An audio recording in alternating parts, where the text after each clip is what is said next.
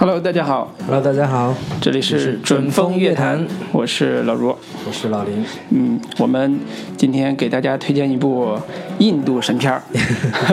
是最近这段时间最火的一部印度电影。对相信大家在各种公众号以及各种的这个就是电影信息，甚至朋友圈啊对对，都都看到了关于这部电影的一些争论也好，热捧也好。对，对，那就是摔跤跤吧爸爸爸。啊、那我们简单来啊、就是回顾一下或者总结一下自己各自的观感吧，就是对看完这部片子之后的一些感受。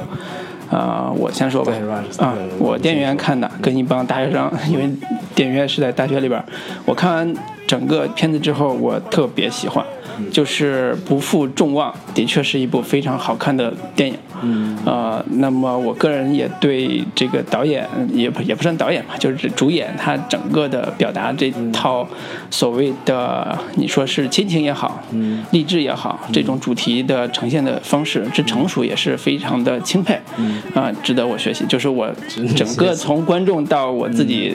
个人的这个体验上都是特别棒的一次观影体验啊。我我说起来比较惭愧啊，我并没有去电影院看。哎，对，我是在网上找的资源看了一个，但是我有得有失嘛，我看的是一百六十九分钟的那个版本，嗯是足本没有删减，只不过是画质会稍微差一点。嗯然后呢，我我的观感是，说实话，可能是因为那个画质的原因，嗯以及它以一百六十九分钟，我是分两次看的。嗯，所以它的太长了，啊它的那个长度实在太长了，所以观看的时候的一个这个情绪是有点断裂的，因为分两、嗯分两次看的时候，我当然也挺喜欢这部电影，但是没有说到一个让我特别怎么说，看完热泪盈眶，看完之后就是。就是欣喜若狂的那个嗯。程度，我觉得不错。嗯。特别这个好莱坞的一个体育励志片的套路跟类型，嗯。呃，嫁接到一个印度亲情伦理电影的一个这个类型上，嗯嗯。然后嗯，整个观看过程当中对于呃情感的这个深度，以及整个体育类型片给人带来的那个燃点，嗯就是非常燃的那个感觉，我都我都 get 到了，我嗯都觉得挺不错的。但是总体我会觉得稍显有点中规中矩，我没有嗯说很强烈的情感宣泄跟爆发。我可能对于印度什么小女孩儿怎么样去练摔跤，怎么样嗯一步步走上人生巅峰，这个没有太过强烈的一种呃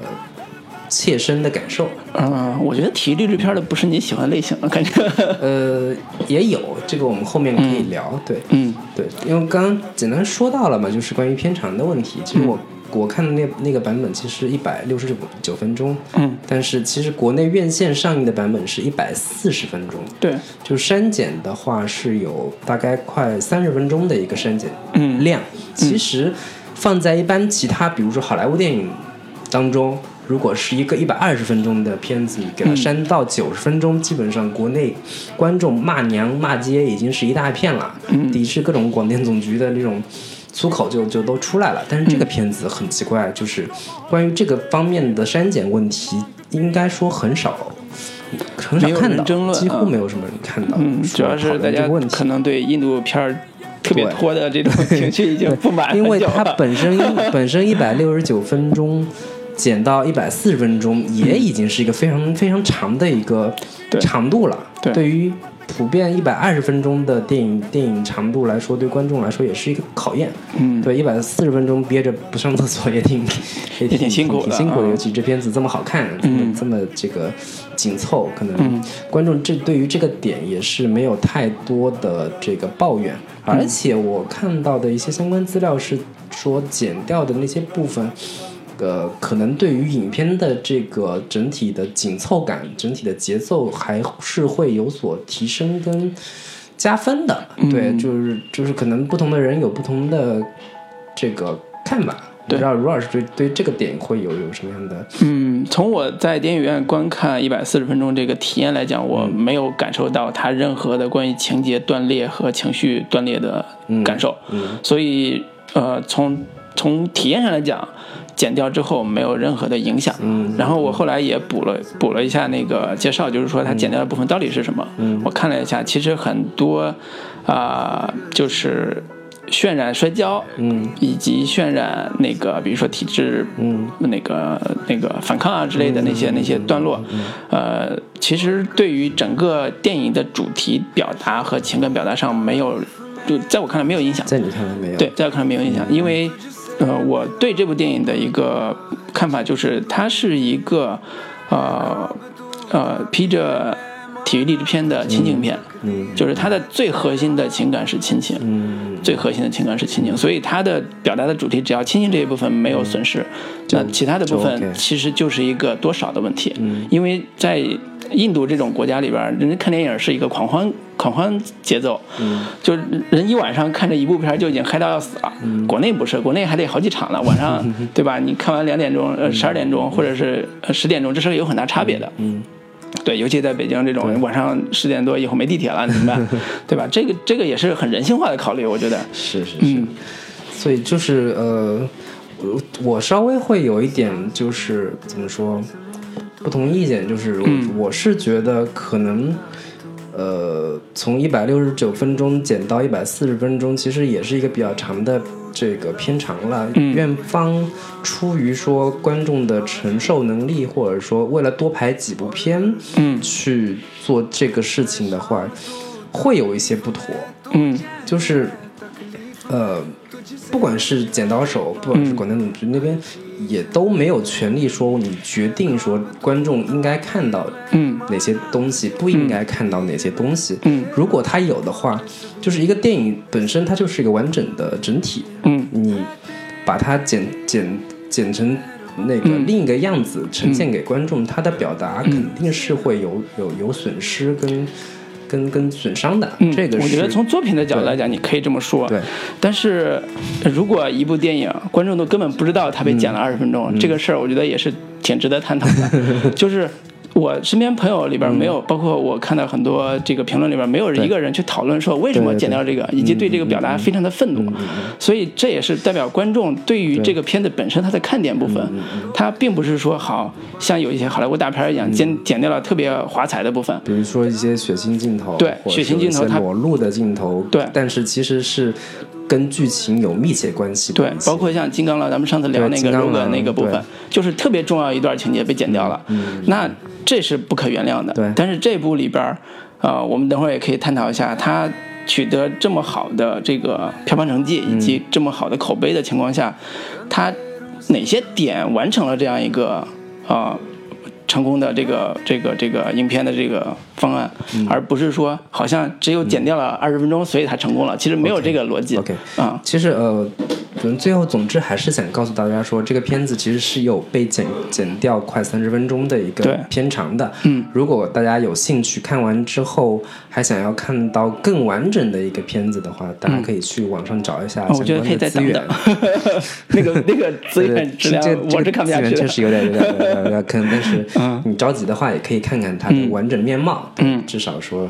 这个不要看看一个这个有残缺的，就觉得特别已经是满意足了。看看可以我就进行满意了对，可以可以进行一个对比。对嗯对关于这个点，我们就呃简单说一下。嗯，对好，好，其实呃，刚才讲完这一点之后，我们就回到说这个片子本身目前的一个反响吧。对对对，嗯就是呃，《摔跤吧，爸爸》其实在刚刚上映的时候，其实并没有太就是太大的响声。嗯呃，即使是院线方面，发行商对它的期待也并没有那么高。嗯它最早的排片我记得大概是十三点几吧，百分之十三点几。对，因为同期有《银河护卫队对，《银》，河护卫队》嗯然后其他一些片子，嗯可能一直以来印度电影就是在国内的票房都没有太好，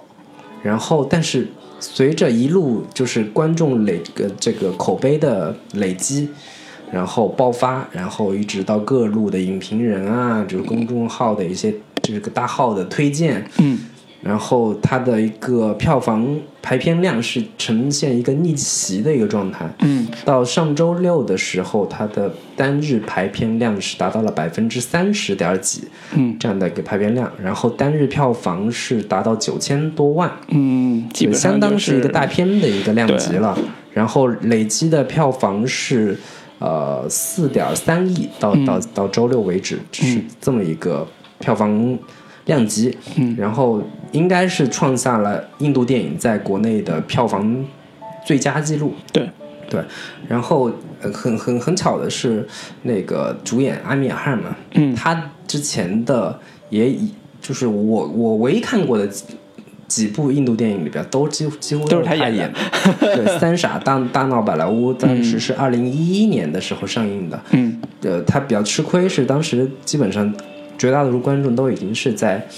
那个网上看过这个电影了。他当时票房好像是一千四百多万。嗯然后到呃二零一五年另一个片子就是叫呃我的一个神啊，就是呃探讨我的个神我的一个神啊，就是探讨印度宗教的一个这个电影。喜剧片，对，那个算是那个之前印度电影的一个票房记录，在国内一点一嗯亿左右这样的一个票房。但是今天它第三部在国内上映，呃不是不算第三部了，其实之前还有一些像什么《幻影车神》，嗯。对，然后也是有一两差不多两千万的票房，然后这部片子是达到了四点三亿的票房，这个成绩其实放在一般的国产电影的上面也算是一个还不错的。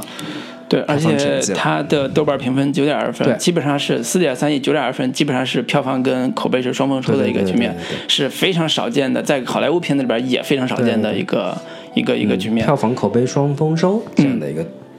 成绩。对，对，我就我我是我我们都还挺好奇，说为什么这个片子，嗯，从一开始就是感觉像是要悄无声息，嗯就是可能之前也是有一一系列这样的片子，高口碑低票房，嗯感觉像是要重蹈这样的覆辙，忽然就是票房口票房上开始产生逆袭，成为一个爆发的话题点。嗯就都都挺好奇，想要探讨一下这个原因究究竟是什么。嗯，对，卢老师，你觉得可我们可以从几个层面来来、来来聊嘛？嗯你觉得这个它的一个票房逆袭的原因大概是什么呢？呃，从我个人的角度来看的话，我觉得第一点，首先第一点是观众对于阿米尔汗这个男明星身上，呃，一以贯之的热情和他的这个影响。对就比如说我们刚才提到那部呃《三傻大闹好莱坞》宝莱坞，宝莱坞，嗯这部片子基本上奠定了年轻观众心中阿米尔汗的英雄形象。嗯，就是，呃，我觉得那个片子基本上是在社交媒体和所有的电影论坛里边最推崇的片子之一，就印度片里边。对，那个片子算是印度电影在中国观众当中的一次呃，怎么说小爆发？对，基本上在我们这个年龄段的观众，男女观众里边，没有人没听说过这个片子的。观众就就是算是对于印度电影的入门片，大概都会从这个电影电影开始。对。一开始大家都会以为印度电影就跳舞嘛，唱歌跳舞嘛，对除此之外没什么别的了。对，这部片子就是《三傻大闹宝莱坞》的这部片子的导演和主演都是阿米尔汗，也就是说，他作为一个主创者，对于这部电影的贡献是非常大的。呃，印度 印度电影有三大。汗，那个阿米尔汗，嗯，还有一个叫那个沙鲁克汗。沙鲁克汗，沙鲁克汗是之前主演那个《阿育王》阿育王的的那个那个主演，还有一个叫萨尔曼汗，嗯这个可能稍微那个观众呃熟悉度低一点。他演过的一个叫小萝莉的猴神大叔，也是在豆瓣评分比较高的一个嗯。一个一个电影。对对，那我们回到阿米尔汗这个导演和演员这个身份上，对，就是他他呃，大家为什么那么喜欢他？其实在于这个导演和主演他在表演表呃表达他的主题上是又接地气又非常的好看的。什么叫接地气？就是他讲三傻是讲教育的，几个大学生他们如何成长。如何去励志的去做一些自己想真正想做的事情，然后这部那个呃呃《摔跤爸爸摔》跤爸爸也是一个和和真真实事件改编的嘛，就是和体育有关的一对儿那个父女的那个关系，嗯，呃，所以他都讲的是人人间有真情嘛，就是他其实讲的是印度本身的本土社会的那些啊、呃普通人，嗯。那些真正想想表达自己、想成为自己的那种人，嗯。他们的生活。所以在阿米尔汗在呃电影之外，他又是另外在印度也是在电影之外，他又另外一个形象，就是他被誉为是印度的良心。上过《时代时代周刊周刊》杂志封面，也被中国观众亲切的称为“印度刘德华 对，就是他为什么叫印度良心？因为他之前做了很多电视节目，都是像类似于像国内的新闻那个调查”，调查这种风格的，直播间。对，就是面对面这种的，嗯就是说问那些当权者说为什么我们国家的教育是这个样的？为什么我们国家的我们妇女的地要位，对。我们的印度强奸问题，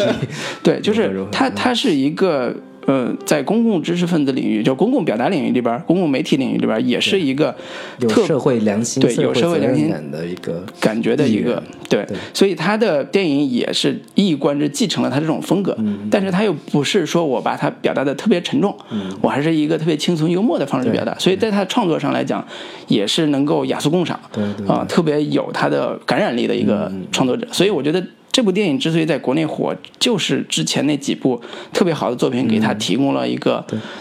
庞大的观众基础。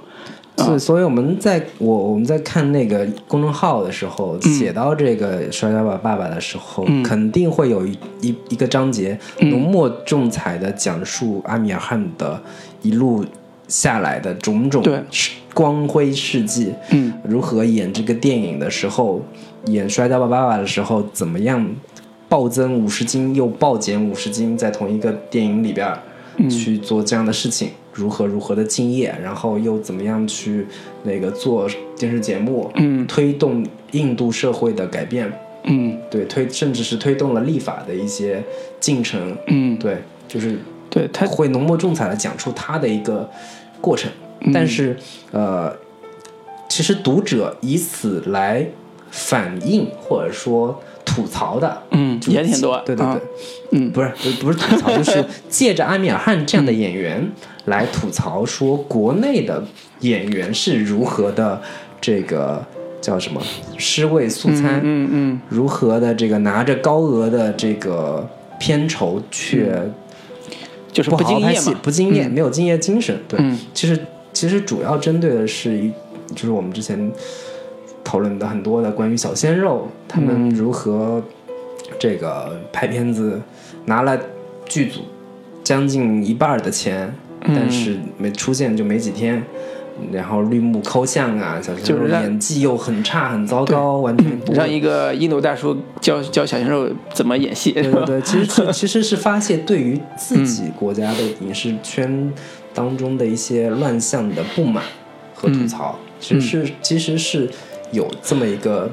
原因在的。对对对，对，我觉得呃，阿米尔汗这个呃创作者、主创者的身份，其实呃给到了观众一个足够强的信心，就是他的片子是特别好看的，我一定要去电影院看，尤其是当第一波口碑出来之后，真的很好看，大家一定会一拥而上去看他的片子。这也我也是被带动的其中一员。我很喜欢那个导演，但是我一般都会等口碑。结果第一波口碑简直是爆棚，那我肯定会去看，电一定要去电影院看。我觉得这部片子也是一定要去电影院看，就是它的体验真的是啊、会很不一样。嗯，对，所以这是阿米尔汗给这部电影电影绝对加分的一个，他加的分不是五十分，是七十分、八十分的这种这种状况。就对于观众来讲，我觉得这是对普通观众来讲是加的分七十分、八十分这种状况。没错。嗯，对。那林老师呢？你的看法呢？呃，我是觉得，嗯，不管怎么样，嗯首先其实还是他的片子本身质量过硬，嗯才能说你有一个票房的逆袭。嗯说你不管是谁演也好，不管是这个这个什么样的片子，你本身的片子的质量嗯足够好，足对够呃过硬，嗯，才可能有一个呃逆袭的可能性。对，对，这是我我我我的一个基本观点。嗯对，嗯。那你觉得这个片子如果从呃好的优点的部分来讲的话，就是对观众层面来讲啊，我觉得我们我们作为专业 专业的这个从业者，如果从专专业的角度来分析的话，可能它有很多优点。但是如果说从观众角度来讲，你觉得它能够打动观众的那个最核心的特点是什么？呃，它能够打动观众的最核心的一点，其实是跟它的类型有很大的关系。嗯就是首先是一个体育类型片，嗯。体育其实其实国不管是国产电影也好，嗯。或者是引进的其他就是好莱坞的类型电影也好，体育类型片都不算是非常呃怎么说非常主流的。非常主流的一个、一个类型。但是其实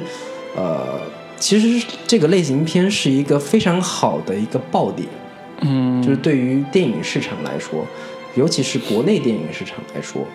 但是国内市场从来没有国产的体育类型片能够对，这这个是国是国内类，就是国内电影市场的一个一个问题所在，嗯嗯所以只能借着这一部印度体育类型片去，嗯呃，怎么说，发泄我们的心中快垒。嗯。对，就是我我觉得很很很有意思的一个点，就是我这这这才这是我最想要说的关于这个电影的一个点，就是我们原先是说，呃，之前去去年吧，去年嗯《釜山行》上的时候，嗯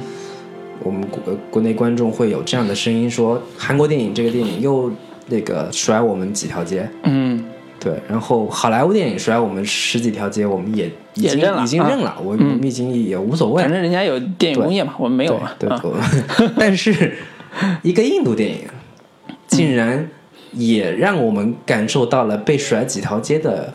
苦楚。嗯 对，就就就这个在心理上会觉得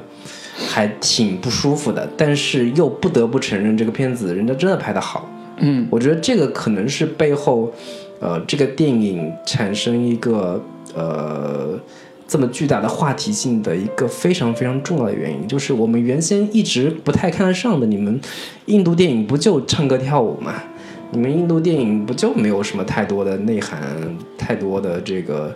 就是很深刻的、很很深刻的东西嘛？想不到一部印度电影竟然能够让我们国内观众看的这个热泪盈眶，嗯竟然能看得这么的热血沸腾，又同时，嗯同时还这个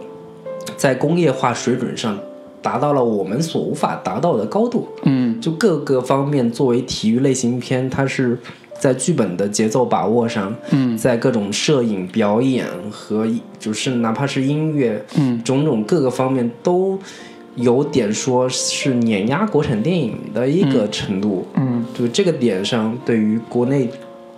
电影从业者也好，电影观众也好，有一种被打脸的感觉。嗯，但同时是有点借着抬高这个片子的地位和泄愤来了？对来来来，怎么说？敲打一下。国产电影是你们真的是该争气了，人家印度电影就是已经是这个奋起直追，已经、已经达到了这样的高度了，对，嗯。是有这样的感觉。嗯，嗯，那不知道卢老师是一个什么样的感受？呃，我我觉得我小补充一点吧，嗯。我觉得谈一点我自己的感受，就是，呃，我深深的觉得在故事的表达上，我只讲故事这一个层面，嗯。就是在故事的表达上，呃，印度就是阿米尔汗他们所代表的印度电影，嗯其实已经找到了呃一个非常好的一个表达方式，嗯。就是他如何从现实的元素里边去提炼他，呃，他的那种精神内核，嗯然后找到准确的商业类型做嫁接，嗯。就刚才你讲的这个商业类型的、呃体育励志片这个商业类型做嫁接，然后能够非常准确的击中观众，嗯。这个是呃由里到外嗯完成的一次非常漂亮的一个作品。嗯那从故事这个层面上来讲，其实很很重要几个点，我觉得我们可以探讨的，就是这个故事其实很非常简单。嗯、他就讲了一个退休的一个那个摔跤的教练，嗯然后回到家，回到村里边之后，然后一直想拿冠军嘛，但没有机会拿。这时候他就寄托于自己的孩子，生了生了这个孩子，寄托于自己的儿子身上，对，寄托自己儿子身上，结果生了三个都不是儿子，生了四个呀。生了四个，对，都不是儿子。然后失望之余，发现已经慢慢长大的这个女儿可以练摔跤是是是这样，啊，是那个前面是浓墨重彩的渲染，他说生了一个是女儿，生了一个是女儿，他已经彻底颓了，已经感觉人生就是了无生趣了，我这个愿望也无法实现了。嗯，忽然有一天回到家，那个有几个鼻青脸肿的小男孩站在他们院子里，然后旁边站着他女儿，然后结果是说他女儿把人家小男孩给揍了。嗯，然后忽然发现说，原来我女儿有摔跤的天分，对，可以打架的天分。嗯然后就开始训练他的两个女儿嗯成为女摔跤手。但是其实是在印度社会，想让女孩成为摔跤手是一个特别特别怎么说，嗯，逆潮流或者是或者是有点大逆不道的事儿。嗯就是基本上，女孩这一辈子的命运就是每天干不完干不完的家务，嗯，结完全结婚嘛，对，结婚，嗯。然后成为一个男人的生孩子的工具，然嗯。后这辈子就就是完全听从一个男人的指挥跟、嗯。跟跟淫威之下，这辈子就完全没有自我，是这么一个、一个一个道路。但是嗯他为他女儿选择了另外一条道路，就是去做一个摔跤手。对，这个故事其实听起来很悲惨。如果 如果 对，如果我觉得就是背景嘛，故事背景很悲惨。就是如果呃，网上有几种评论，一种是说这个故事是让中国的观众带着一种骄傲的、带着一种傲慢的偏见去欣赏那样一个落后地区的一个悲惨的人物的故事的话，所以他才会火的话，我觉得这是一个特别不尊重这部电影的一个表达方式当。时这个片子上映的时候是，呃当然主流的这个主主主要的那个评价都还是挺正面的因为豆瓣毕竟九点几分嘛。但是其中也有一个声音是、嗯是是关于关于这样的，就是说。其中的一个其实是主要是针对女权这一块的一个嗯。争、争议，就是说两个小女孩儿，她们去练拳击根本就不是自己的自主意愿，嗯。是为了想要去实现父亲的梦想，嗯。被迫去参加，去去去做做这样的运动，根本就不是从自己内心出发想要去做的。所以这个片子有点说是一个，嗯，为女权不为父权说话，然后为父权粉饰的一个、一个电影，其实是有这样的声音在。嗯，我觉得呃，这个我觉得这个电影它牛逼的地方就在于它提炼出了这样一个父亲嗯强迫孩子去训练这样一个情节，嗯也刺激到国内的观众。说好像国内的父母也经常会愿意做这种事情，为了小孩去学艺、学艺术、学钢琴、学什么，就让他去做做这个做这个选择。那么这个电影它是怎么处理的？我觉得我可以用一个情节来回应刚才说，好像是一个父权啊，好像是一个女性主义的一个一个背叛啊这种的这种的说法吧。就是这个电影如果真的用心看完的话，他告诉观众的其实是父亲如何教育女儿成长，而不是说为了圆自己父亲的一个梦想去让女儿嗯。去做摔跤这个事儿。因为在女儿自己的成长经历里边，她有自己的体会。嗯。比如说，当这个女孩看到自己邻村的女孩十四岁就要结婚，走向那条路的时候，她自己有个觉醒，嗯。她终于知道说为什么父亲让她学这个，所以这是这个时候他们已经达到一种认同了。嗯然后呢，等到最后故事结尾的时候，当这个女孩真正要最后一战的时候，她父亲其实是不在场的，嗯她需要完成的是她自己对对自己恐惧心理的战胜。对这是体育励志片的精神内核。那么这又跟之前我们看到的，呃，大多数意义上的所谓的啊、父亲逼着孩子去做东西，然后永远都生活在父亲的阴影下这种的悲惨的家庭故事比，要更加光明、更加光彩一些。嗯所以我觉得，呃，我们当然有有所谓的精呃所谓的精英主义的角角度去解读这部电影的各种可能性，但是如果从啊、故事的角度来讲，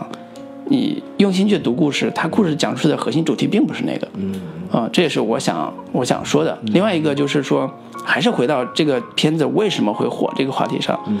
同样的一个主题就是父亲逼着孩子去训练这个主题，在国内的时候，我们永远找不到一个好的解决办法，让这个父亲成为一个伟大的父亲。嗯但是这部电影找到了。这部电影看完之后，我会觉得他塑造了一个并不是一个呃父亲让女儿去拿金牌的故事，他塑造的是一个父亲成为一个伟大的父亲的一个故事。然后这才是我觉得这才是打动观众最核心的一个点。嗯，他完成了一个父亲从一个有梦想的父亲变成一个伟大的父亲这样一个历程。那他是如何完成这个过程的呢？对我可以，对我可以讲一下，就是好，好我们先 来首歌，对，我们可以，来先来首歌，然后再来那个回来之后听若老师再讲对如何讲一成下为一个伟大父亲。伟大的父亲。对，好，好，我们来一首 Radiohead 的《Let Down》。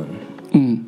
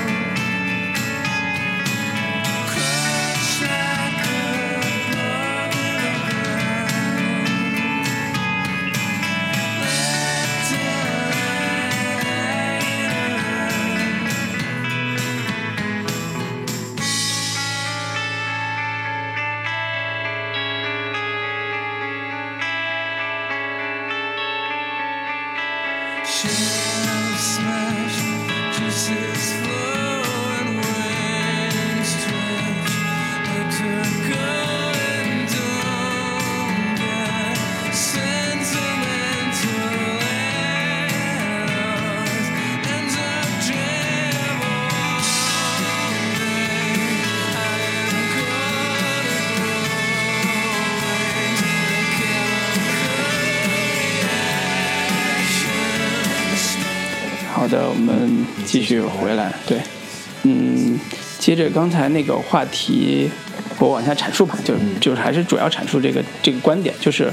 呃，在我看来，这部电影其实，呃，它最能打动观众的就是塑造了这样一个伟大的父亲，嗯，就是呃，他非常的巧妙，的和教练，对他非常巧妙，就是他他巧妙的点就在于，他把教练的角色和父亲的角色做了一个融合。融合，嗯在一开始的时候，这个人是一个退休的教练，嗯但是他很快成为父亲。嗯他成为父亲一段时间之后，他又转转变成一个教练。嗯所以这个过程是一个特别特别啊、呃巧妙的一个设计。它巧妙的点在哪儿？就是呃，在一个体育励志片励志片里边，教练是必不可少的。对，你你如果一旦没有教没有这个教练这个身份，那你很难完成所谓的拿冠军啊，拿到更高的层层次这种这种这种设定，因为它不不合理。但是呢，如果有父亲这个角色，只有父亲这个角色之后，那后半截，比如说他的走，当他走上职业化之后，那故事就很难讲，父亲就缺失了，故事很难讲。所以这个这个电影它牛逼的地方就在于一开始，啊、就刚才讲他生孩子那那个桥段，其实处理的非常喜剧化，就是说，哎呀，我要有梦想，但是我没有人能继承我的这个所谓的摔跤的这个技法，那我就没办法了。等他孩子出来之后，一个一个的都不能做这事儿，都是女儿，就更没办法了。直到刚才讲那个情节，就是女孩打架，两个小女儿跟她的算是她的表哥打了一架，把表哥打得很惨。啊，不对，不是表哥，是邻居家的两个小孩都比他大，对但是呢打得很惨，说发现原来有天分。这时候，呃，不管是哪国的那个体育励志片，这个情节都少不了。开始训练，残酷的训练，非常残酷的训练。他的训练不仅是说要让女孩承担起非常强强大的这个非常强的这个高强度的这个，比如说长跑，呃的这种体力训练，而且还挑战了他们家族的或者叫他们宗教的一些禁忌，比如说吃肉，嗯，这种的，在印度吃鸡肉，对吃鸡肉，因为补充营养，嗯，对，所以所把以女孩的头发剪成短发，对。也是成成为所有人的笑柄。对，所以这个时候父亲的角色形象是什么？是一个残暴的，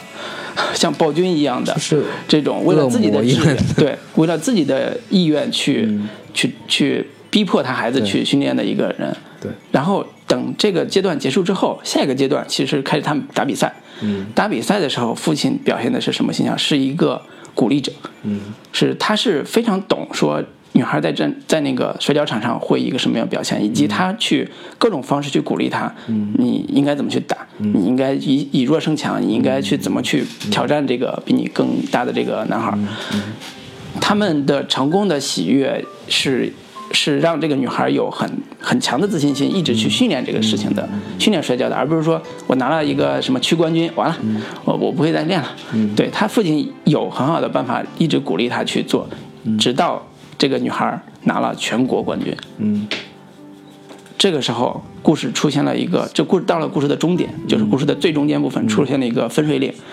拿了全国冠军之后，这个女孩就要上学，所谓的上学就是上国家体国家校体校，对，对，印度的国家体校，对就要离开父母，嗯。这是一个我觉得特别牛逼的一个设计，就是一个女孩，当她走向专业化体育训练之后，她跟所谓的之前的父亲也好、教练也好划清了界限，嗯。而且事实证明，她也划得非常彻底，嗯。因为她有了新的教练，嗯。新的教练就是一个所谓的啊特别洋气的，有科学经验的，然后训练方式告诉她说你爸爸说的都不对，按我的来，否则你给我滚出去。然后这个女孩就认同了，跟着他一起练。这个时候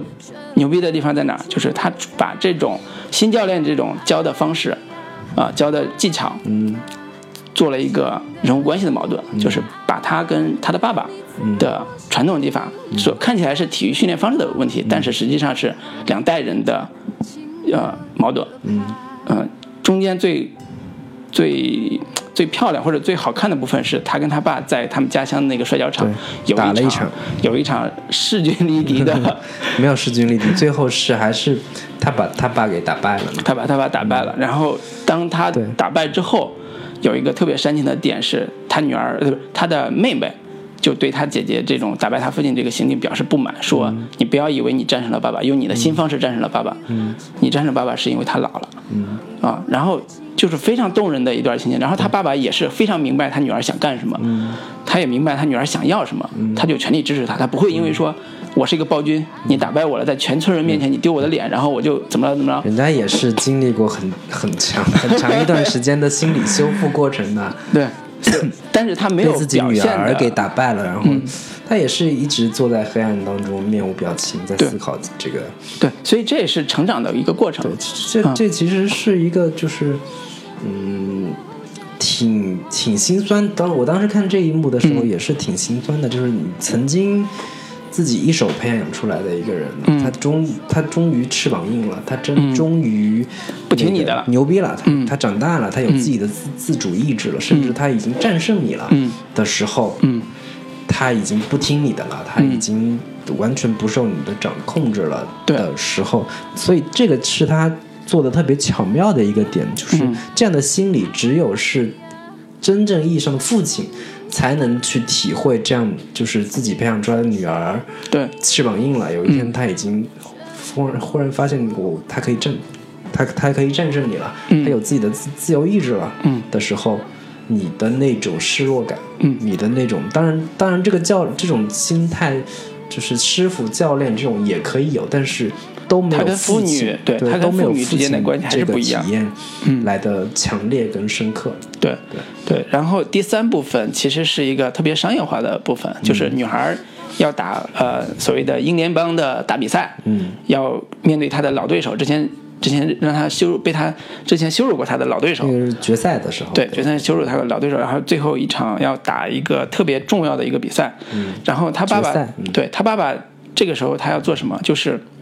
呃，之前被羞辱的过程，他爸爸找来录像看了，发现并不是说女儿不行，而是那个新教练的方式嗯嗯，对女儿的这个性格，他不不太匹配。女儿是一个进攻型的，教练一直他让她防守，所以他爸爸就想尽各种办法，想重新再去教女儿说你应该按照正确的方式去训练。这时候就涉及到很多障碍了，就是说学校说你再踏进这个学校，就让你的女儿也滚出去，什么什么之类的。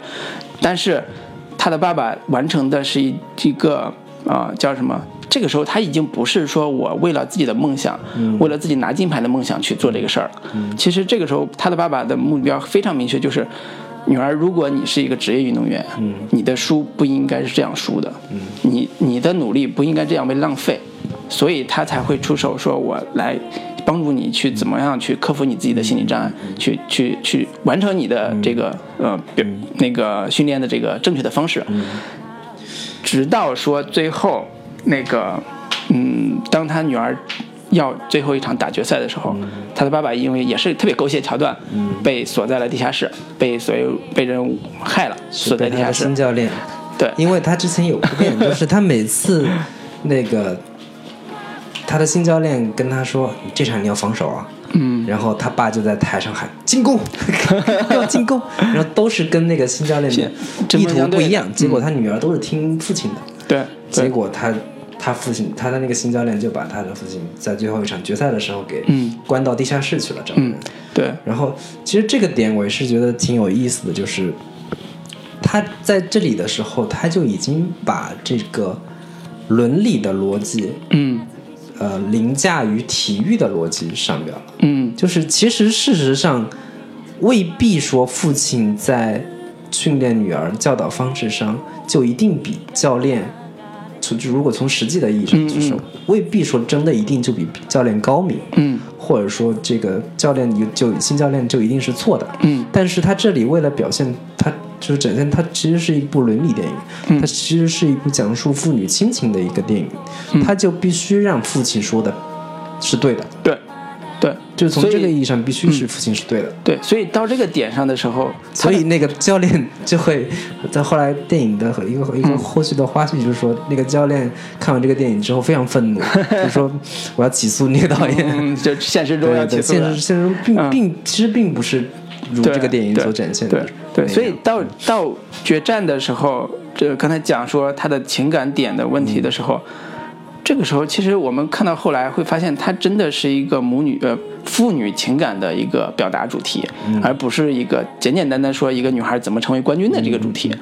所以，呃所以在这个阶段，他最后完成了一个特别华、特别特别棒的一个设计，就是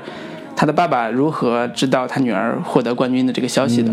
就是他爸爸被关在地下室，然后他女儿一直望向那个在训练在表在那个比赛的时候，一直望向看台找他爸爸，他爸爸就不在。然后这时候他其实也是很恐惧的，他想起来他爸爸曾经有一次，在他很小的时候把他推到河里边，河里，嗯然后跟他说了一句话，说我不可能永远在你身边，你要知道你什么时候要学会坚强，学会自己要处理这些很复杂的事情。这时候他表达出了自己的一个所谓的坚强的一面，然后终于战胜了对手。从这个点上来讲，这个爸爸他完成了一个特别大的塑造，就是他他像一个普通的父亲一样，嗯像所有的父亲一样，他不可能在你人生中的每一刻重要时刻都在你身边。嗯你需要完成的就是你快快战胜自己的恐惧，学会那些真正优秀的东西，学会那些能够帮助你的东西，帮助你在这个世界上立足的东西。然后呢，成为一个你想成为的那个人。嗯，然后同时他爸爸在地下，当他女儿获得冠军之后，所谓印度国歌对响起的时候，他在地下一直在焦急的等待，说结果怎么样，结果怎么样。在安静的氛围中，忽然听到远处飘来的一段微弱的国歌声中的时候，不仅热泪盈眶，其实他并不表达的是说我的国家得金牌了，他表达的是我的女儿我的女儿，嗯他达到了他想要的那个东西，他并不是为了说拿金牌来的，对。嗯。但是我觉得这个电影可能并没有你说的那么的，就是纯粹说，嗯它就是一个讲述父女亲情的电影。我觉得它的这个片子本身嗯。它有两层的类型元素在，嗯。我觉得它底层铺的还是一部体育励志片的一个呃元素，嗯。但是它特别加分，或者说它找了一个特别棒的点，就是找到说一个女儿跟父亲的一个亲情嗯。伦理电影的一个外衣、嗯。套在他身上，使得这个片子跟一般的传统的体育类型片有了新的不同的呃华彩，嗯新的嗯。不同的一个亮点。嗯，对，就是传统的体育类型片，基本上讲的就是师徒关系，教练跟、跟跟一个顽劣不堪的学生之间怎么样互相的一个斗智斗勇，然后如何如何被驯服的过程，对。然后在最后取得成功。其实多多少少其实是有一点教练跟父亲的角色那个有重叠的感觉重叠的感觉。只不只不过没有说像这个电影，它就真的是教练跟父亲完全是重叠在一起，嗯这样的一个一个一个点在。对对对，我觉得等会儿我们可以把那个类型的几个元素再剖析一下。我先把我呃把这这章给结束嘛，就是说我如何认为他这个父亲是一个伟大的父亲。就刚才讲完这一串之后，为什么要讲这么多？其实就是呃想说这个父亲他在整个过程中体现出来的呃选择和坚持，嗯。呃，其实是超脱于我们国内的很多日常的大家看到的新闻啊，看到的这种所谓励志故事也好，体育故事也好，是比这个在精神境界层面是要更高的，精神境界层面要更高的，所以他才是我叫伟大的父亲，而不是一个啊、培养了一个冠军的父亲，啊、培养了一个啊、钢琴天才的父亲，嗯培养了嘛你是对说培养了一个 丁俊晖，培养了一个林妙可这样明星的母亲，他不是这样的，不是这样的家长，他是一个对女儿负责，同时也让女儿真正能走到人生正轨上的一个父亲。首先，最核心的一点是他父亲是一个专业性非常强的人，他并不是，并不是说因为我有一个夺金牌的梦想，你就按照这个梦想去做，你天天写作业，你不要，你要不写作业，虎妈式的，对，是或者是山野村夫，就是自己 一就是前什么都不懂然后非得让别人实现自己梦想的人对民间科学家的那个感觉。对对，所以这一点上来讲，他也他也远远超出了大部分父母所所有所拥有的能力。或者说很多时候国内的关于这种这种电影的表达或者说呈现，会让人觉得你纯粹只是想要成功，对。你纯粹只是想要让你孩子得取得世俗意义上的对，得到金钱、光环，名利等等这些东西，因为可能确实在国内这个东西就是个现实，对。你得到了这些，你就是成功。对。然后在这个片子里面，《摔跤吧，爸爸》它里边就是更多的是要展现说，你你的女儿只有在人格上嗯。成熟了、健全了，呃，真正的得到了嗯精神上的自由，嗯。你才能在比赛中，你才能在竞技中得到呃得到好的名次，对取得冠军，你这样的成功才是有意义、有价值的。其实是从这个意义上来说，对。然后从呃故事的情节上来讲，他成为伟大的父亲，还有一个隐含的一个意义，就是说也不叫特别隐含，它有一点隐藏的意义，就是说这个女孩的命运嗯，其实是被她父亲改变的。对，比如说，什么叫这个女孩的命运？这个女孩如果她没有走上摔跤这条路，她就会十四岁嫁给一个她的没没一辈子一辈子没见过的一个男人，然后去做那种日常家务，一辈子在那儿做。然后呢，她父亲说：“你也许有另外一个选择，嗯我给你一年时间试一试，能不能成前面有有有有这样的台词，就是说。他母亲就说：“哎呀，你女儿，你让女儿练摔跤这种事情，以后嫁不出去的。？”对然后他父亲就说：“我女儿，嗯，会拿冠军，嗯会成为世界冠军。对到时候是我挑我女儿 挑所有男人，而不是让这些男人来挑我女儿。对，这段那个什么上没有，啊，是没有。对我看到这段是没有的。然后这个这个呃这个主题其实是特别打动人的，嗯，就是当一个人的命运不受自己控制的时候，有一个父亲这样一个角色告诉你，也许你呃我来培养你，或者我来教育你，嗯，你可以改变自己命运，这种感觉是呃基本上是救赎式的改变。嗯。嗯，所以这也是为什么能够打动很多观众的一个原因，就是一个父亲，就是我们把自己从一个呃呃父女关系的情感里边再抽离出来，看印度这个社会本身，看印度本身这个故事里边那些人物命运，就是一个父亲让一个女儿从、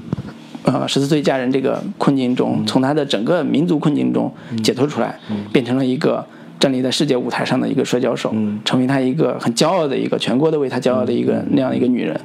那那这样的父亲难道不伟大吗？是。所以这是一个跳出情感之外的另外一层逻辑，就是作为一个女性，嗯。当地的这样一个氛围下的一个女性，她如何成就自己的一个、一个历史一个过程。是呃，我稍稍稍会有一些呃小不同的看法，嗯就是刚刚罗老师一直在强调说这个故事的。怎么说普适性？它确实是有很强的普适性，哪怕是放在中国社会背景，它也依然有一些成立的条件。嗯但是，呃，我依旧是觉得这个故事是放在印度社会，它会有它独特的意义和价值。嗯嗯，对，就是因为毕竟是印度社会当中的女性地位确实是非常非常低，嗯确实是有很，因为本身它印度就有一个很强烈的种姓制度在，这嗯这个东西是很难去打破的。嗯。然后同时，如果你还是个女性的身份的话，又又加了一层这个你看我们看的印度新闻都是什么什么女性被强奸，对对对。什么呃婚礼被什么囚禁啊什么，反正就是各种各样负面的关于女性的新闻。对对，因为这个这个背景其实也是非常重要的。嗯。你你放在这个语境下去解读的话，会会让这个故事本身所呈现的意义会有有更大的放大的的作用。同时，它其实也有不少关于印度社会本身社就是办事效率低下，嗯，然后这个讽刺下级官员对对 官僚体制的一些问题。确实，在印度，我们看历届运动奥运会的时候，嗯。我们看到印度的金牌数是非常非常少的，嗯嗯。然后那个呃，它本身的人口数量是又是世界第一人口大国，嗯对这样的人口基数跟这样的一个冠军世界冠军的这个产量对比，是是有一个很强烈的对比的。嗯嗯然后然后因为主角一直在前面的时候一直在有吐槽说。印度出不了世界冠军，都是这帮官员害的，都是这帮官员、这个、不作为。对不作为，嗯，不不不那个没有不为老百姓办实事儿，没有不给我们提供 好的对对新电器材。对对没。有没有支持，在基础建设各方面都不给我们支持，不不给我们好的这个条件，嗯。才导致说印度体育事业这么的发展不起来。嗯。就是这些点其实是有跟整个电影的一个还有社会批判的对社会批判的意嗯义在的，只不过说这个片子本身的核心确实是放在父亲跟女儿嗯。以及这个体育事业本身去聊的，但是它周围的这些附加的语境也是非常重要的。至少我觉得很多观众看就看这个片子的时候产生这样的感觉，就是说，嗯。确实印度在在在女性地位上，或者说女性运动员的一个这个体育呃贡献上是远远不如中国的。嗯这个是肯定是是有的，因为像中国奥运会每年现在就是历届奥运会已经女性得金牌的数量远远超过男性的数量了。对，啊，所以不存在女性在国内女性地位或者女性运动员地位不行的问题。对，确实是有这样的一个背景在的。对，所以呃，这两层含义其实都是观众有所谓有他能感同身受的部分，嗯就是中呃第一部分就是说父亲如何教育孩子这个部嗯。分，第二个部分就是在那样一个文化背景下，女性如何成为救赎救赎对象或者被救赎对象，或者是在父亲的引导下自我救赎的一个故事。嗯、我觉得第二个刚才也讲国内国情必然不同，嗯。但是我。潜意识里边还是会觉得国内的女性观众一般都会自己代入感比较强，你知道吗？嗯。都会自我代入说，我是不是被歧视了？嗯。我是不是在男权社会下有有有这种所谓的这种小心心态？嗯。啊？就是他他虽然国情不一样，但是他这种代入感，我情绪代入感，我觉得还是会有，呃，因为我我想的其实是国内女性观众看完之后会觉得，我好幸运，我生在 我们伟大的祖国，我我没有像生生活在印度，嗯。这么女性被歧视，我我我我这么一辈子可能我还能这个有点自主意意识，或者说还不用十四岁就去结婚嫁对对对，人啊，然后一辈子做不完的家务，这样其实是会，对我是有这样的感受，其实是有有一点稍微的优越感的感受在里边，嗯我觉得会有一这也是可以理解的。嗯，会有一点。那我觉得我这部分就呃就讲阐述完了，就是说这个关于故事这个层面上，这个人物呃就是阿米尔还演这个父亲，如何成为一个伟大的父亲，这是在我看来是能够打动观众的一个特别特别重要的一个原因，就是这种父亲的形象在。嗯，历年来的很多片子里边都已经非常少见了，而且他的情感力量如此之强，是进到电影院的时候会突如其来的那么一击，就基本上是口碑爆了嘛。出去之后说：“我操，太牛逼了，太好看了，什么之类的。”我觉得这是完成这样一个情绪的一个很重要一个呃一个故事的层面。嗯。呃，我稍微会嗯、再补充一另外一个小点，就是、嗯。我是在看到你刚才说的那个女儿去到一个国家体校之后，嗯。那个我我前我在前面会稍微有一点视角上的嗯混乱，啊，对我只我不知道你说是去到体校之后的视角是吧？对，我不知道这个重点。嗯当时是当时是有两个女儿在对在进行训练的嘛？到底谁谁能拿冠军？我其实是 或者说谁才是这个好苗子？对对我我是有点不太清楚的。对，但是当当那个女儿拿到了冠军，去了国家体校之后，她呃怎么说？在观众看来，他是有点堕落了。嗯，当然自我放纵，对他自我放逐了，他就、那个天天涂着红指甲，然后跟对对对。约会的，嗯。跟跟朋友出去玩啊，怎么甚至是有一点这个暧昧的情感在。其实这这时候我我甚至都都怀疑说会不会往后有一点什么情感戏啊，这个怎么怎么样跟哪个男孩发生点关系，怎么怎么样，往往狗血桥段走就是怀孕啦，怎么怎么着，会有这样的。但是我其实看那一段的时候，我对这个女儿的一个呃反叛。嗯，或者说有一点叛逆的这个行为是特别能理解的。当然，嗯我当时看那个那一段的时候，我觉得这一笔其实是这个电影比较让我特别印象深刻的，嗯特别能够嗯感觉这个电影不太一样嗯的一个点。对就是我我特别能理解一个小孩从小被父亲那么训练，因为嗯。前面是各种的去强化。对，或者是渲染他是怎么受训练的，嗯。怎么样在在父亲的这个调教恶魔般的这个训练之下吃了多少苦，嗯。或者说童年是有一些压抑跟呃需要补偿的，嗯。所以他在进体校之后，这种种行为其实更多的其实是一种正常体育训练该有的面貌。或者说你进了大学第一课，对对对不是爱玩吗？对对对，其实从你进大学相当于是我们高考完之后进大学之后各种撒撒丫子玩，然后跟朋友出去那个逛街喝酒，喝酒啊，然后什么追女生，种种的都都都放开了。它是嗯有一种、有一种对于以前价值的质疑，以及对现在生活的一个认可的这样的一个、一个点在的。是我，所以我在看那一段的时候，我觉得我对于这个女儿的行为和和表现出来的种种，我是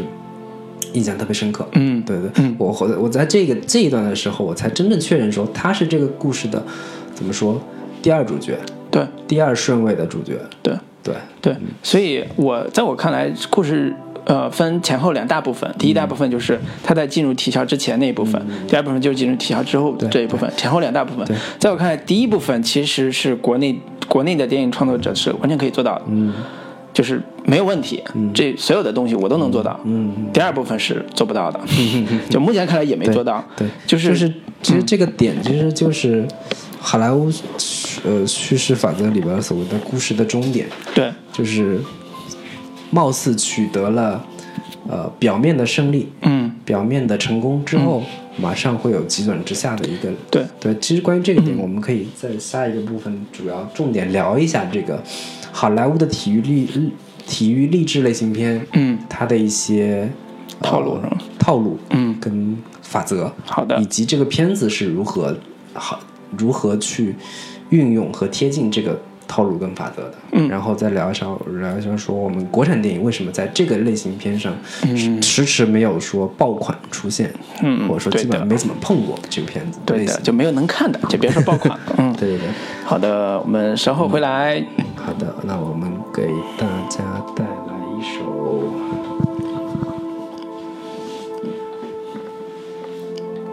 找一下嗯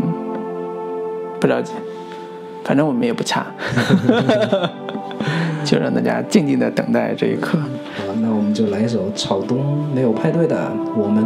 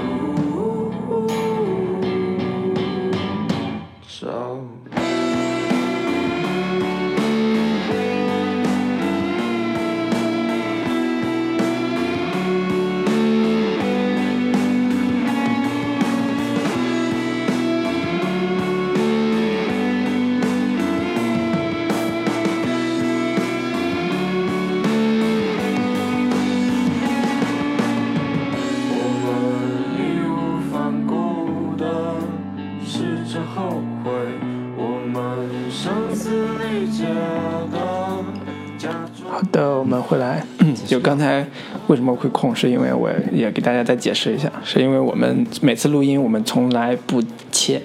我们也不那个任何的做调动，就是我们都是直播的，一刀未剪 对，一刀未剪版。如果这个有产生这种疑问的，我解释一下。没有嗯人有疑问，不要闹了，就自己听好了。对对对对，我们真的不剪。嗯，好，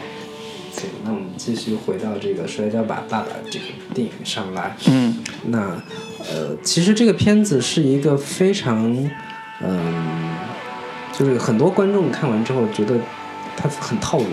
很严谨的套路。对，非常非常严谨的典典型的好莱坞体育励志片的一个嗯一个套路。嗯对，其实好莱坞体育励志片也算是一个比较大的类型了吧？对，对，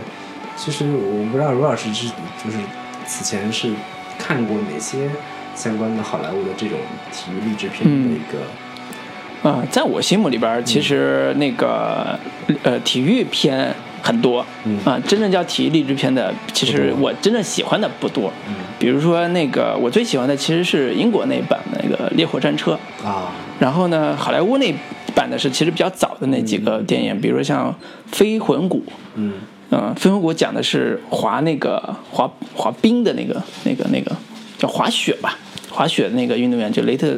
雷雷雷瑟福德的那个那个主演的，也是运动员男运动员跟男教练之间的关系。然后还有那个《天生好手》，啊是打棒球的，嗯然后也是男运动员跟教练的关系。嗯，就类似这些都是算是啊、体育励志片的主，就是在我看来叫体育励志片的主精神内核的东西，就是讲一个呃运动员如何成为一个他想成为那个优质的运动员的这个过程带着精带带着体育精神，什么叫体育精神？更高、更强、更快，是吧？就是我要磨练我自己，我要成为那种体育类的更优秀的那个选手。对，这是他的一个基本特征吧。嗯，你自己比较喜欢的是什么类型的？我是？看过有一系列的体育励志片，嗯。其中包括像是，呃，有有一些其实体育非励志片，啊，比如说《百万美元嗯宝贝》对，它主要也是讲的一个教练跟一个女女拳女拳击手嗯。故事，但是它最后探讨的是一个安乐死的问题嘛，嗯。其实并不是最后不 并不励志。一点都不励志，但是其实是，但嗯，比如说像若琪，嗯，这种是比较比较典型的一个体育励志片的套路，。洛奇是体育励志片套路然嗯后我之前看过像讲呃篮球的有几部，比如说卡特教练，嗯还有像光荣光荣之路，嗯也是一部关于讲篮球的这个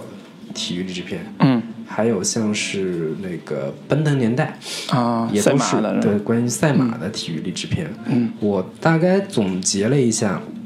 体育励志片有这么几个，或者说所有的类型片都有这样的一个特点，就是公式化的情节嗯。和定型化的人物，嗯。以及最后一点是图解式的视觉影像。嗯。这个三个点去怎么怎么怎么去理解呢？就是体育作为体育励志类型片的话，公式化的类型往往就是一个教练，嗯。那个教练必然是一个特别特别呃个性非常那个鲜明的一个教练，嗯，然后一个学生肯定是一个特别顽劣的、对，有问题的学生。有，问题的，嗯。但是同时他又是天赋异禀，嗯。有非常好好的天赋，嗯。是一个能够出来的好苗子，但是他一直在挥霍，或者是一直在放纵自己的天赋，不好好训练，嗯。他肯定是有某一个心结没有打开，嗯。或者曾经有一个什么样的内心的心理创伤，导致他没有办法走出来，嗯。这样的一个一个原因在，嗯。然后那个呃，一开始肯定是两两边都是一个呃驯服与被驯服的关系，嗯就是两边斗智斗勇，一个想要驯服他，一个不想要被驯服，这么一个过程，就其实是跟《摔跤吧，爸爸》非常类似。前面两个女儿也是一路要反抗父亲的这个霸权统治，嗯然后甚至是，呃呃，怎么怎么说？去用各种用各种方法调慢，呃这个把父亲的闹钟给弄弄弄、嗯弄弄，就是弄坏，或者是怎么样，反正就就是不断的反抗，反抗。但是总、总终于要在一个在某个点上。论双方达成和解，这种情况下一般都是，呃，运动员那一方嗯。理解了这个教练的苦心，嗯。或者是他通过某些事情，在自己的心心理上、心态上产生了变化，嗯，认同了这个对，认同了这个运动本身所、嗯。所呈现的意义，嗯。对，或者说认同了这个价值本身，嗯。然后开始好好训练，然后肯定是有这么一个终点，嗯。终点就是，呃，当他认同了这个价值之后，好好训练，并且取得了一个呃，就是成绩，对，取得了一个非常好的成绩，嗯但是马上会有一个强大的对手出现，或者说会有另一个强大的冲击或者打击，嗯让他精神上彻底的崩溃，嗯完全无法站起来。嗯然后这个过程又是怎么样去帮帮这个运动员从这个泥潭里走出来？嗯重新崛起对，重新崛起。教练如何如何怎么样去把他给这个所谓的我们之前公式里面所说的灵魂的黑夜，嗯怎么样去走出来，最后取得了巨大的成功。嗯这么一个公式套路，基本上就是这样。对然后人物定型化的人物，也就是我们我刚才所说的嗯。一个、呃恶魔一般的教练，但其实又有一颗善良的心有一颗善良的心，特别擅长去发掘和挖掘这个学生内心的一个潜能，嗯。或者说或者用一种非常反常规的形式去嗯。帮这个学生去呃根据他的个性去训练他，嗯。对，然后。还有一点就是很重要的一个图解式的视觉呈现，其实就讲的体育比赛是有体育比赛的规则的。嗯你必须让没有任何经验的、完全没有接触过这个这项比赛的观众能看懂这个比赛到底是怎么回事儿。嗯用视觉化的方式去呈现这个体育比赛当中最精彩和最具有观赏性和对抗性的场面。嗯这个点其实，在《摔跤吧，爸爸》里边有一个非常好的、有意思的呈现，就是他上来那个父亲就解释了规则，嗯。就是你怎么样摔是一分，嗯。你侧着怎么摔让他背着地是两分，嗯。然后怎么着又是三分，但是最后他讲了一个非常重要的点，是你怎么样能得五分，嗯。是凌空怎么样把过肩让对方摔到地上是嗯。背着地的情况下，你就可以得五分。嗯。这个点是前面是有铺垫的。嗯。所以到最后的时候，那个其实是是有点戏剧化的，大反转啊对，大反转就是你差人家刚好四分的时候，你凌空一个背摔，终于 还有10秒对对对，还有十啊秒，最后一秒，最后一秒钟营救那个那个高潮戏，你得了五分，嗯然后逆袭了逆袭反超，这这个其实是也是一个非常典型性的关于这种比体育比赛项目的视觉化呈现的一个非常重要的一个点。嗯，对对，嗯。我我大概就是说说一下，就就这种类型片其实是在好莱坞挺挺多的，其实是。呃，这个印度片《一好摔跤的爸爸》很好的借鉴和学习了好莱坞这个类型片嗯当中的这个精华元素、基本元素都在，嗯。然后又同时结合了他们那个印度本身的社会问社会问题或者社会元素，嗯。呃，或者是印度社会当中才会有的人物，嗯把它放在非常本土化的一个嗯。情境下去展现，对。才能拍出这么一部非常非常精彩的电影。对。对。对，我我觉得刚才讲的是一个呃呃公式化的一个介绍嘛。其实，在我看这个、呃呃《摔跤吧爸爸》这个过程中，呃，我刚开始看前半就还是分前半部分后半部分这这个介绍吧。嗯。就是刚开始看前半部分的时候。我没有把它当体育励志片看，嗯。我知道肯定是讲体育励志的故事，但是我看的时候我我会看出来它很多套路，但是嗯，并没有按呃严格的是觉得它是体育励志片套路，它其实特别像一个类型片套路，就是所谓类型片套路就是呃，他要干什么，嗯。他的核心的冲突在哪？比如说爸爸要、呃要有有一个儿子去拿冠军，嗯然后呢，儿子没有，那就女儿来，嗯反正就要拿冠军。嗯那这时候就是开始一层一层设置障碍，嗯就是女儿不同意啊，什么什么之类的。就是他这种玩玩法是一个呃相对比较套路化的一个一个结构。但其实你就是说，体育励志片本身的套路也是放在类型片的大框架里边儿对来。那其实我在看前半节的时候，我会有一种感受是说，啊、它跟体育励志片那个感觉还稍微不太一样。嗯就一般体育励志片会把这种呃教授呃不是教练和选手之间，甚至说这两人之间的关系上来就理得特别清楚。嗯啊、我来怎么去教育你啊，或者怎么怎么着。但是这部片子给我感来感觉是因为他太亲家庭这一部分太重了，嗯所以他上来会把爸爸这个角色塑造的特别的重要。嗯他不太像教练，他像一个爸爸。然后他爸爸带着他女儿去，想要做一个什么什么事情，能不能做成那就不好说，反正就是得训练，就在做。哦，我觉得这个点其实是由于它是印度片，嗯。我觉得因为你在好莱坞电影当中，教练跟这个运动员之间的关系其实是分的相对比较清楚的，嗯因为作为一个，因为都是职业性的联赛啊，或者是比赛项目的话，嗯。双方都会有一个相对比较职业精神的这个层面在，嗯嗯。不会说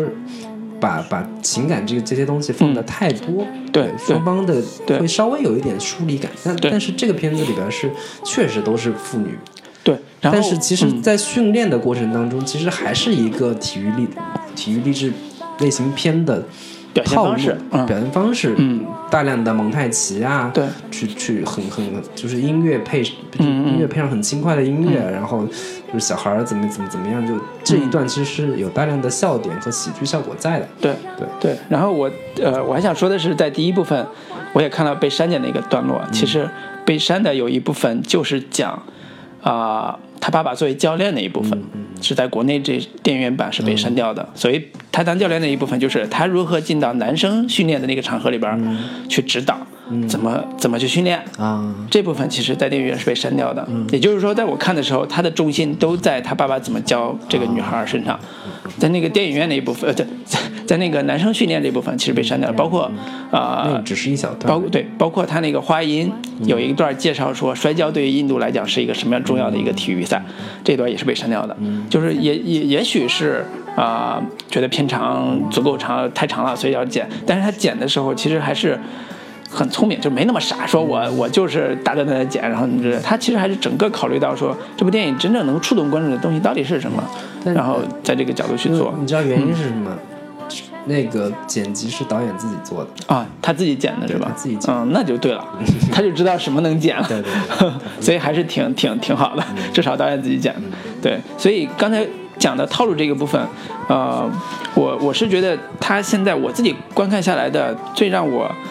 吃惊的套路的变化是中间视角的大大大变化。嗯，就是刚才讲前半部分是讲父亲这个视角怎么训练孩子，后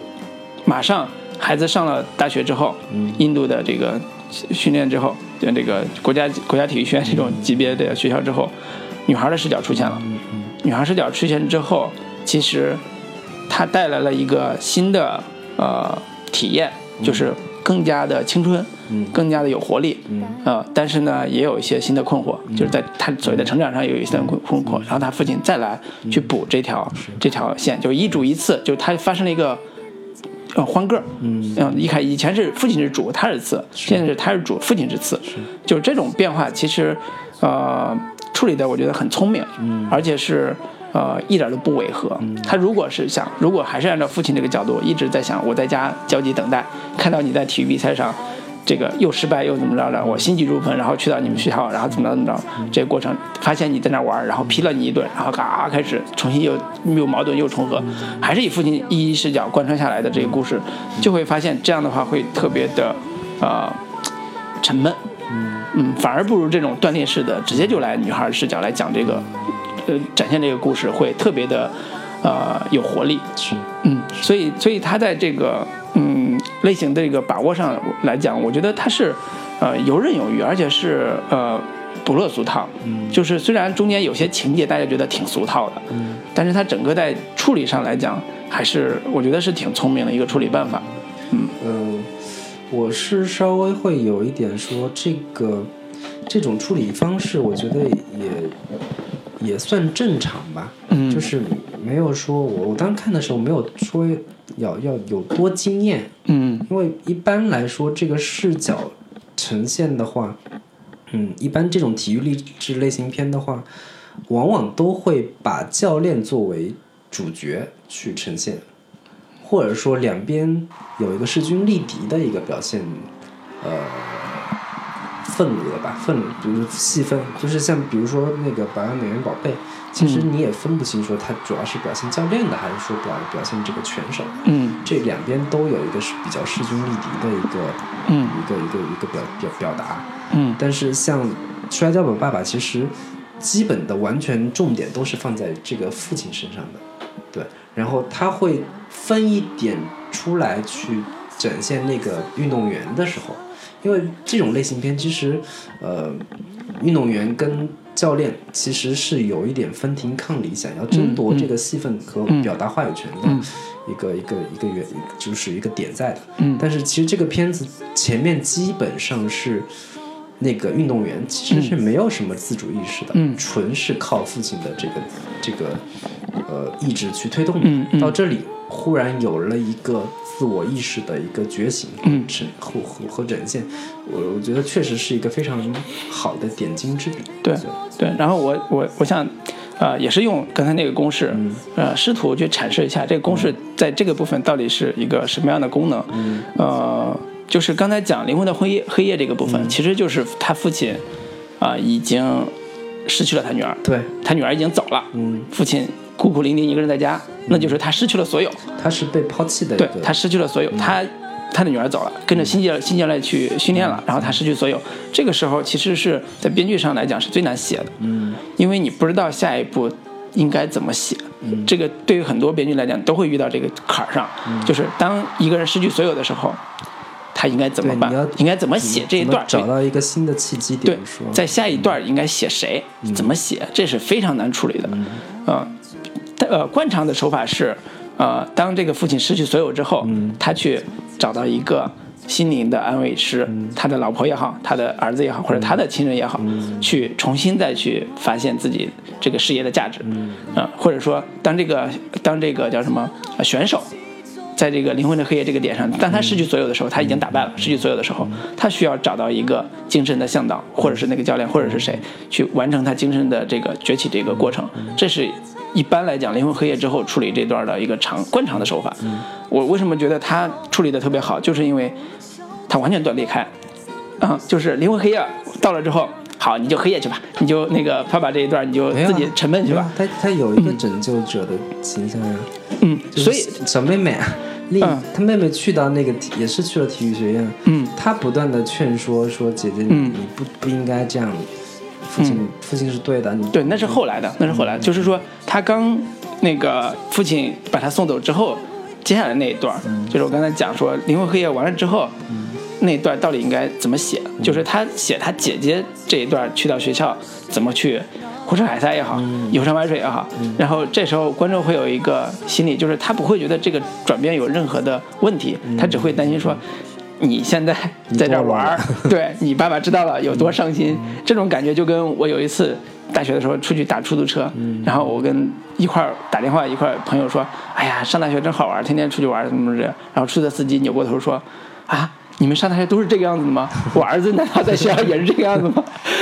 就是他那种这种那种感觉是特别真实的。你你说他是套路，他有很多很多套路，但是他他当他在用这些套路的时候，他总能找到特别好的办法去让你忽视或者让你忘掉这其实是一个套路，忘掉这其中有那么多那么多的，在我们看来那么多严苛的规定、严苛的这种好莱坞的这种技法在里边儿，他找到了这样一个嗯非常美妙的表达的这种方式，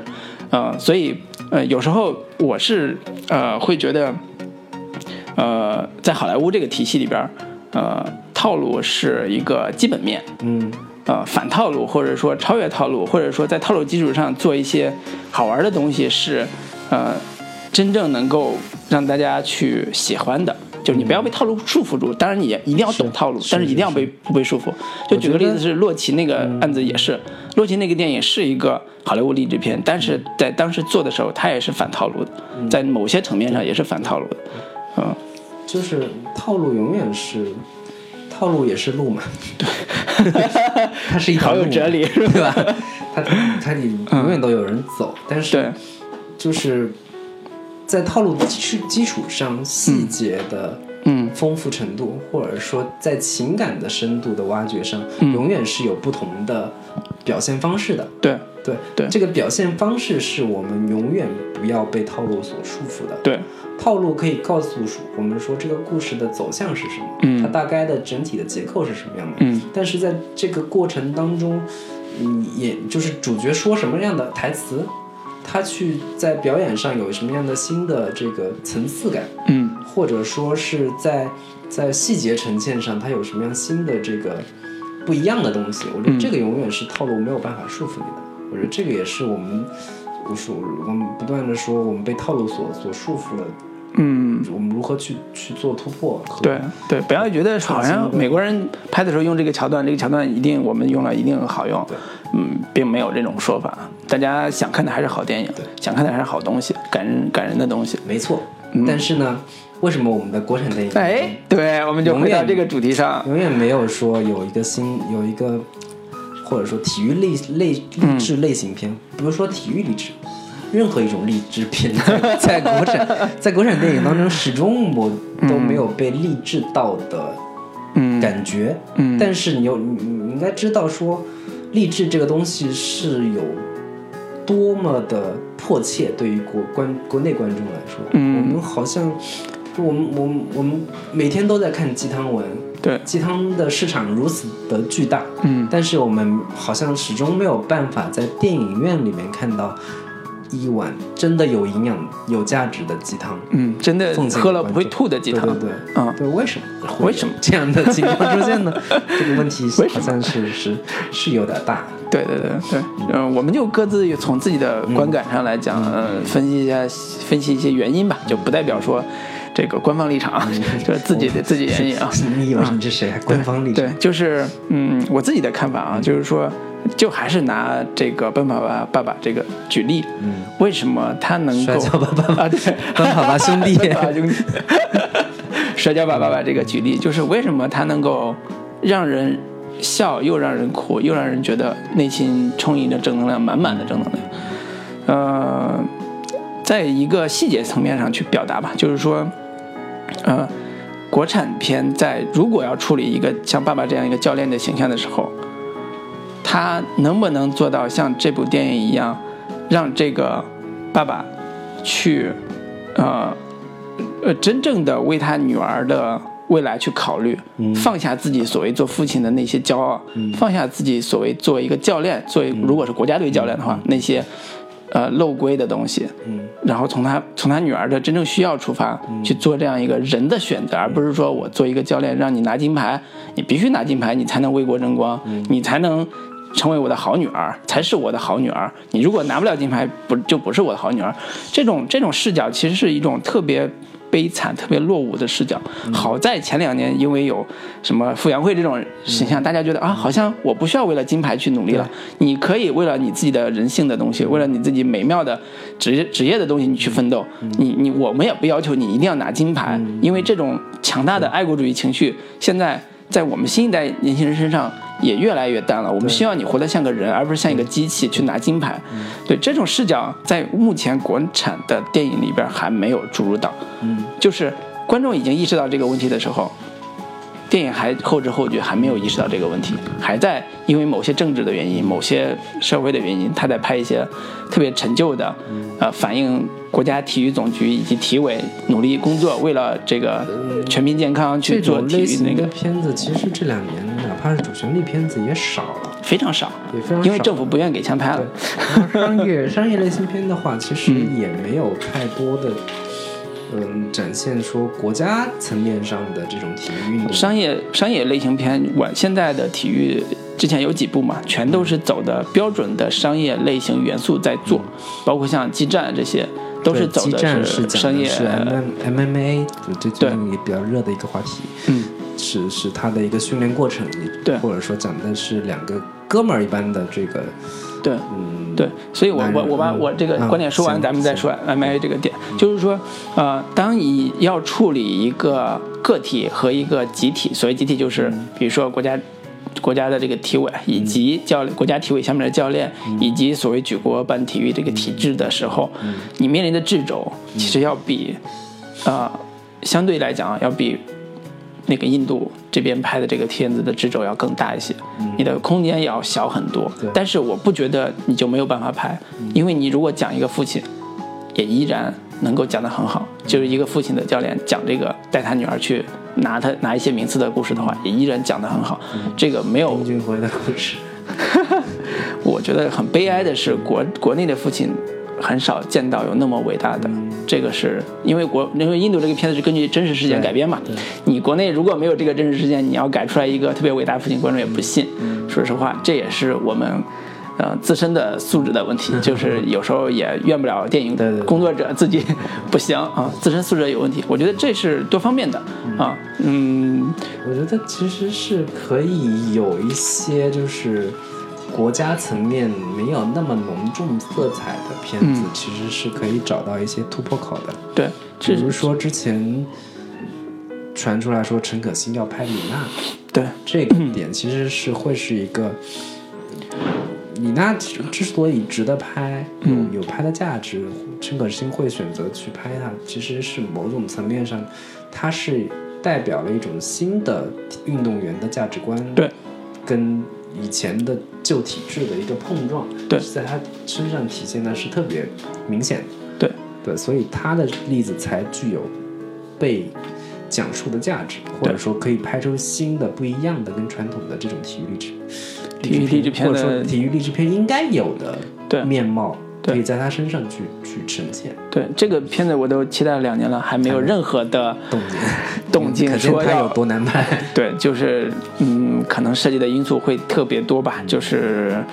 呃，反正是，总之是很期待，就是只能说我们慢慢等，呃也许有一部这样的好电影出来，我们一定去电影院去贡献票房，嗯，只能这么说，什么时候出来真的是等着吧。好好好难预测这个，嗯。但那回到这个激战这个层面上啊，就是呃，李娜未来的局面可能和激战都会特别像。李娜的一个风险就在于她中间有和教练的不合的部分，以及她脱离体制走入商业化的这个部分。这个部分是整个电影特别特别重要的一个主题，就是当你在体制内得到的东西不足以支撑你的商业，呃，不足以支撑你的训练，甚至走向世界的时候，你你要走出来，你要去去为自己的目标奋斗的时候，你面临的这种背叛感是、是是是挺难抉择的，尤其在电影处理上来讲，很容易触碰到观众那种敏感的情绪。对，所以在在这个层面上，我都很担心他会处理的像激战这种纯架空，就是我不处理那么敏感的话题，我把它做成一个纯粹的商业的动作戏的啊、体育片，甚至当然有励志元素，一个个人成成功的一个呃网球手，但是他可能会抛掉很多，他会把更多的紧张感的点放在比赛过程本身的一个呈现上。对。因为你如如果无法在情感上或者是在在某些制度层面上去做探讨的话，那你更多的还是去做去对于观众的感官刺激上去多做文章。嗯。其实激战也是如此，对，然后破风也是如此，嗯。只不过破风的那个给我带来的惊喜会更大一点，就是想不到可以把一个赛车运骑车，就是自行车运骑自行车的拍的这么的热血沸腾，这嗯，么的骑自行车都能热血沸腾，拍的像一个武侠片那个感觉，嗯。然后就是那个也看出那种竟然能在自行车比赛当中看到那么多战略战术，然后怎么样有一个破风手，这这都还是我第一次听说有破风手这个。这一说，嗯。然后这个怎么样去两两边你争我夺，然后怎么样去、去拍的特别像一个动作片那个那个感觉，其实这个是给我比较大的惊喜的一个一个一个、一个算是体育体育片，对但是它没有在励志的层面上告给我带来多大的震撼。嗯。对，因为我对里边的人物是没有太深切的代入感的，嗯。因为这些人物或者这项运动离我本身也挺远的。嗯，你不骑自行车是吧？我骑自行车，但是我不会去想到说自行车那个自行车跟普通骑自行车是完全不一样的，一样的。嗯，他他真的是当 F 一赛车那个感觉做的。时速一百。对对对对。嗯，我是我是觉得他这个导演，呃，破风是林超贤，对破风跟也是金战呃那个激战都是林超贤导演。林超贤是一个标准的动作片导演他对动作的美感的处理和动作节奏处理是、嗯啊，几乎在商业类型上是无处无人出其右的，在我看来，就是所以他拍的很好看。嗯，呃，那么激战的话，相对来讲，他的野心会更大一些。嗯，他在他在那个呃那个呃林家辉是那个梁，张家辉，张家辉对张家辉的那个角色上嗯花了很多的笔墨去处理他的情感，所以他的野心会更大一些。结果果然不负众望，张家辉得了一个影帝。对，对，所以也是呃，他作为一个呃纯动作片导演之外，想转型做一些人文元素的时候，呃，也算一个比较成功的一个尝试，而且场面拍的的确非常好看，就是那个拳拳到肉的那个效果，以及互相的这个搏击的这种紧张感是非常的棒的。嗯、所以他他这种处理方式，其实在我我刚才为什么说是架空呢？是因为它不触及现实的任何的元素，它只是把它作为一个商业的比赛在那儿做而已。MMA 的确是一个商业比赛，在澳门有有那种嗯拿可以赢拿很高的奖金的比赛。我之前还特别巧。遇到几波做这个做这个体育的人，还我去现场观摩了一下，哦，没没敢实际上去做，你还想上去？对，就是我观摩了一下，的确挺好玩的。就是他们那个锁锁攻啊，以及以及你怎么样才才能成为一个 MMA 的选手？比如说你拳击要够，但是最重要是你的摔跤要足自由够好。搏击的一个状态。对这你是一个是一个摔摔的一个，就是以摔跤为主摔跤跟拳击结合的一个。对，它是分直立跟卧倒嘛对，就是直立是拳击，主要是拳击散打这种的，然后卧倒是锁技。对锁技解锁这种繁复的这种锁技，然后基本上是锁技定胜负，很少说是打靠拳击一拳 KO 的。打晕。对，那个很少很少，基本上没有，基本上靠锁技，锁技就是拿分，然后拍拍，就是输了之后拍，拍完之后你就输了。对，所以这是一个呃观赏性特别特别强的一个体育体育比赛。那么在嗯，林超贤处理的时候也把拍的特别的动作化，拍的特别漂亮，所以这个观赏性来讲，我觉得是远远超过像李娜这种 题材的片子，甚至也甚至我都觉得超过呃，在我看这个《摔跤吧，爸爸》这种这种所谓的摔跤手的或者说题的，从从视觉呈现这个对视觉层面上来讲是是的，但是我我是想说这个，嗯，国产体育励志类型片这个层面上，其实始终还是一个空缺太嗯。好的这个片子。其实早年间中国电影是有有拍过一批体育类型片的，嗯。当然当然并不是所谓励志片，当然更多还是从国家层面上去，对，叫体育比如说像教育片，谢晋导演在女篮，五几年的时候，五八年的时候就已经拍过一部叫《女篮五号》的女篮五号，其实是他也是非常擅长从情感层面上去拍这个这个体育体育片的，但是也也不可避免的会有带有那个时代的这个印记，就跟很多国家层面上的说解放前说如何如何，体育选手多对惨，体育选，他解放前里边是讲说一个运动员。爱就是跟那个老，他是一个篮球运动员，跟老板的女儿谈恋爱，嗯然后那个老板刚跟他们说，那个那场比赛你们要输，输给一个外国那个球队，嗯然后他没有听从老板的指挥，老板一一怒之下就把他给开除出去了，嗯然后把女儿给嫁给别人了，他们俩就始终没有见面。嗯然后建国之后，那个那个运动员成为了一个教练。有一天，他在训练场上发现了他当年那个就是情人的女儿，嗯也在他那个队伍里边。嗯然后那个他就爱上了他，他重点去就去去培训他嗯，然后对，然后两个人也发生了一点冲突，嗯。然后就有一天终于见到了孩子的母亲，初恋，嗯。对对对，其实它是很多很多这种情感层面上的东西嗯去讲述一个体育故事，但是嗯，谢晋在这方面已经算是走的比较靠前了。我觉得现在谢晋这五八年的片子，嗯，到七到八八八年到九八年的时候，那个片子的主题甚至要比五八年还要落后。嗯，为什么呢？其实它跟国家对于体育本身的认识有极大的关系对。就是在我们国家所谓的举国办体育这个、这个机制下。体育就是为了拿金牌，所有不利于拿金牌的因素全都踢掉。那么，当这个电影要表达这个体育这个项目的时候，嗯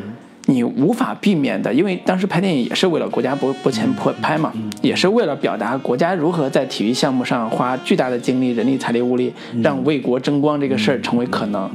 所以，所有人都为这个主题服务的时候，我们国家的体育励志片永远都走不到一个合理的正轨，就是合适的轨道上，也表达不了人的真正的价值，就是我为什么要拿金牌，我凭什么拿金牌，我为什么要为国家拿这块金牌？对，所以这是一个，我觉得从创作上来讲，是一个困扰，是一个是一个陷阱吧。就是你能跳出来这个陷阱，你才能往前再走一步。嗯呃，反正我我们最后再总结一下，就是其嗯实国产体育励志片这个类型始终没有拍出来。嗯其实某一些某就是某某种程度上是因为呃国家制度层面上，或者说嗯体育的这个本身在我们国家的某种特殊性，它的嗯可能商业性、商业化那个程度始终没有达到太好的一个一个一个一个层面。呃，有一些项目还行，有项目就不行。所以可能嗯因为这个这个东西，就举国体制这个东西已经慢慢开始在松动，嗯或者说慢慢在有一个瓦解的一个一个一个可至至少是现在篮球对网球都有球，对足球还好吧？足球也足球是风只只不过说风雨如晦成我觉得。绩成绩太差，啊，就是就是篮球、足球、篮球是我我是觉得篮球是最商业化的，目前来讲对。是最商业化的对。嗯，然后网球这块也也慢慢也还不错些。嗯，对，其实，在这几个运动项目上，还是可以做出一些，就是跟从前的这种体育类型片不太一样的嗯，这个东西出来的。对。对，我觉得我们也是比较期待说，呃，未来在体育类型片上，或者是体育励志片这个层面上，我们可以嗯。看到一些新的突破。对，不敢说一定会比《摔跤吧，爸爸》好，但是嗯。能让我们看到有一些至少是合格的，能对。能真的讲人话的，有对有有我我是很期待说能看到一些有自己的视角和表达方式的体育片，嗯。不要只为了说国家或者是某一个资方的这种所谓的你要拍的好看，嗯。你要拍的那个什么像商业片这种角度去做，因为我一直会觉得体育它是一个很独特的一个类型，它它对人的这种精神的锤炼是远远超过很多、很多片子的，就很多题材的，所以我我还是会觉得它真正从人的精神上的这个塑造，如果能做到的话，它就会很好看，嗯。它就能很很打动人。体育类型片本身其实是一个非常特殊的呃片种，我会嗯。觉得它会某种程度上更多的像是一个传记人物传记片的那对。个感觉，对，它会非常非常放大，就是人性的某一些很极致的极致时刻所爆发出来的嗯一些。一些闪光点也好，或者是阴暗面也好，都可以在这个类型片当中有一个淋漓尽致的展现。对对。对，所以还是要把人写好，对，把人的精神气质抓住，写到我们真正能够感感同身受，同时又热泪盈眶的那个气气场上，那我们就，唉，就不忘我们今天在这儿苦口婆心的期待，是是，我们这个今天也是拉拉杂杂的聊了一堆关于这个一个半小时，对对对，嗯。摔跤宝宝》的这个电影，对，也是有不吐不快的感受吧。我是，反正我是这种感觉挺强烈的，就是对于这部电影，我有很多不吐不快的想法，也是借此能够，哎，说吐了个干净啊。反正，嗯，那我们今天时间也不早了，我们就这个给大家最后带来一首歌，然后就跟大家说再见了。好的，跟大家说拜拜。拜拜，我们来一首 Oasis 的《Live Forever》。